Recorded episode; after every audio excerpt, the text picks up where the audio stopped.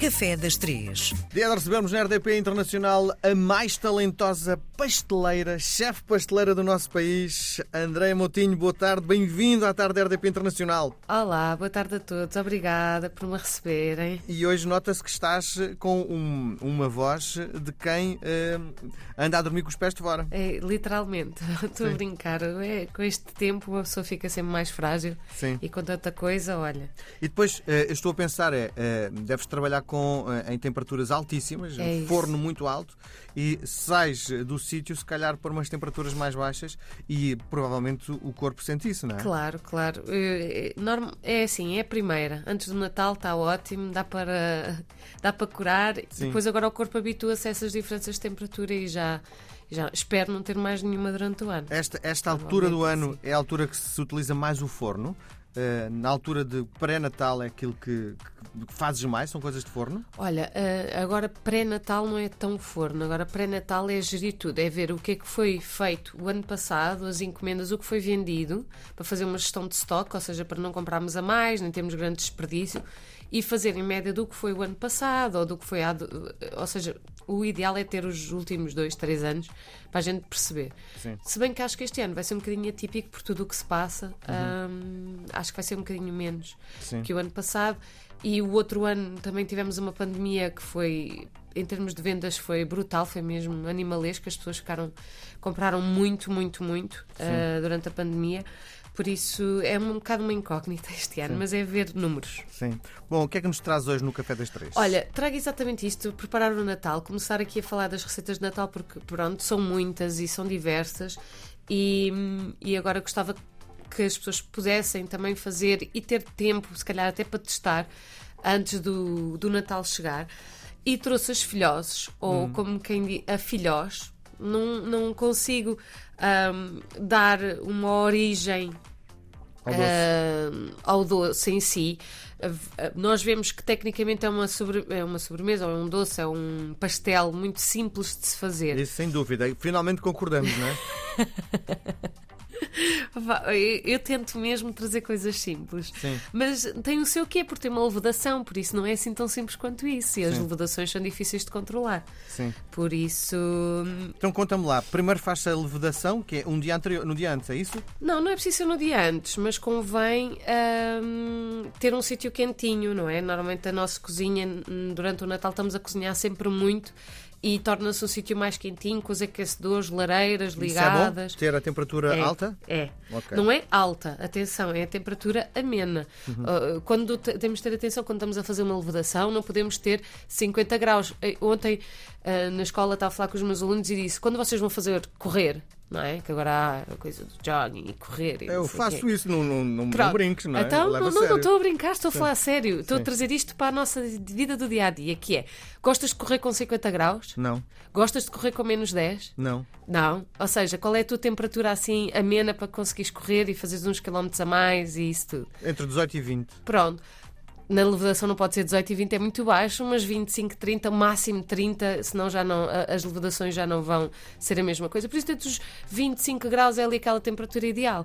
E é isto que eu quero que as pessoas tenham esta sensibilidade de trazer para elas. Se vocês estiverem com muito calor ali, uf, não aguento estar aqui dentro e estão de t-shirt já, se calhar as leveduras também não vão gostar, porque são um ser vivo. Sim, muito bem. É então, a levedura, para quem não sabe o que é, A levedura de padeira é aquela coisa, aquele quadradinho que existe à venda nos supermercados que cheira muito mal. sim. É isso, ok? Ok. Se utilizarem a levedura ah, instantânea ah, seca, ou seja, que é a levedura desidratada, tem que ser sempre me- ah, diminuído por 3. Ou seja, imagina, tenho 30 gramas na receita de levedura fresca, daquela do padeiro, que podem ir à padaria, divido por 3. Uso só 10 gramas da instantânea, porque ela é desidratada, tem um power muito grande. Sim. Pronto. Ah, ou seja, ah, voltando às filhoses, não é? Ah, achei muito curioso que era uma receita, ah, é uma receita que todas as famílias têm, que antigamente era frita em azeite, era, uns, era uma ostentação fritar as filhoses em azeite. E achei super engraçado isto. Ahm, há uns tempos atrás, na pandemia, se calhar o azeite, quando ficou ao mesmo preço que o óleo, agora já não. Ah, dava para fritarmos em azeite, agora não. Acho Sim. que. é Deixa-me dizer-te uma coisa. Comprei há relativamente pouco tempo um air fryer e uh, não Olha. tem que usar nada disso. É, é só pôr. É, não experimentei ainda. Olha, que é uma boa questão. Epá, eu acho que para jogar pelo seguro, pelo menos uma colherzinha de azeite. Ok. Ah, eu jogava pelo seguro, mas olha que a air fryer deve ficar muito interessante. Sim. Essa experiência. Sim. Bom, então como é que se faz este doce, concretamente? Ora bem, como misturar? Ah, se vocês quiserem fazer à mão, ah, abrir quando ai meu Deus, quando pomos um monte de farinha e abrimos buraco, sabes como é que isso se chama? Uh, não. Abrir estanca. Ok, abrir estanca. Pá. Ok? Então vamos abrir estanca. Vamos abrir um buraco na farinha e vamos colocar lá os ingredientes todos, que eu depois vou explicar depois nas redes sociais e mesmo vocês vão ter a receita toda detalhada, não precisam de estar aqui agora a escrever. E vamos mostrar, temos de ter muita atenção, há, dá uns anos para cá, em não misturar a levedura com o sal, porque o sal inibe a levedura. Há uns anos para cá há muitos chefes que dizem que não. Eu ainda não testei, sinceramente não quero arriscar que a minha, mas pode vir a ser um mito. Temos que pro- comprovar se é um mito ou não. Ah, que a levedura não pode estar misturada com o sal. Por isso, não vamos, vamos jogar pelo seguro. Vocês podem pôr na bordinha de- de- da mistura o sal na farinha e a levedura com a água e todos os outros ingredientes no meio. E depois é amassar. Se não quiserem fazer à mão, na máquina é exatamente a mesma coisa. O que é que eu aconselho? Eu, por exemplo, Há uma os meus- máquina, máquina que serve para amassar? Sim, é uma batedeira. Ah, ok, Na ok, batedeira nós sim. temos os, as varas, Sim. a raquete e aquele que parece um mais torcido, que parece o- um rabo de porco. Sim. Esse é para massas muito duras. Ou seja, pão, esta? Esta? Hum. filhoses, exatamente. Ou seja, massas que precisam de muita elasticidade. Sim. A raquete é para massas tipo bolachas, aquelas massas que a gente quer que se ponha na boca e se desfaça. Uhum. E pronto, e as varas, acho que toda a gente sabe, para dar ar e para bater. Sim. Por isso, podem usar. O que eu costumo dizer aos meus alunos é que todos, toda a gente que faz à mão consegue fazer na máquina, nem toda a gente que faz na máquina consegue fazer à mão. Por isso, se tiverem assim em casa, nas férias de Natal, com os vossos filhos, pôr as mãos na massa literalmente torna-se engraçado. É uma receita super simples de se fazer Sim. e, Vamos lá e dar um- as mãos na massa. Vamos lá dar um plus a esta receita. Dá para pôr recheio dentro da filhós? Ou seja, dentro não, mas por exemplo, podem fazer eh, uma abóbora, uma pasta de abóbora, cozer a abóbora, triturar, ou mesmo, melhor ainda, está-me a vir uma ideia, pôr a abóbora no forno e cozê-la no forno, entre aspas, ou seja, levar aquele, aquele, aquele sabor de, de, de, de- assado, não é?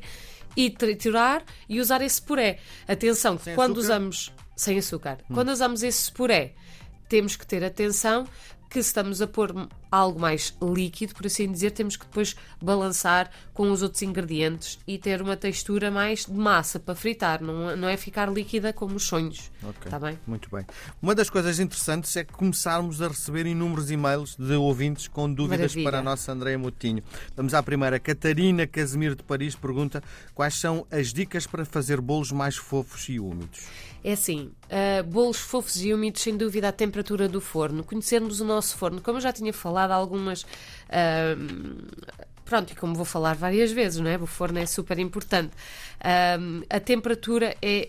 Se eu quero bolos mais úmidos, temperaturas mais altas. ah, porquê? Porque assim fica cru no meio, correto? Assim, uma temperatura alta vai cozer por fora e por dentro vai ficar úmido ok? Se eu fizer temperaturas mais baixas, cozer mais baixo para ele ficar sequinho durante mais tempo, menos temperatura. É tudo aqui um- uma ginga-joga. Mas atenção às temperaturas do forno. Aos bolos fofinhos, sempre atenção à a velocidade da batedeira, sempre média-baixa, porque se estiver muito alta nós vamos fazer bolhas, vamos incorporar ar muito rapidamente, vai fazer bolhas muito grandes, muito mais frágeis, partem-se muito mais, logo abate muito mais. O bolo, então, fazer uma velocidade média a baixa, vai fazer umas bolhas mais resistentes e vamos conseguir incorporar a farinha e todos os outros secos muito mais facilmente. Eles vão continuar fofinhos. Muito bem. A dica da nossa Andréia. Um beijo grande. Voltamos a conversar na próxima Beijinhos. semana. Obrigado. Obrigada.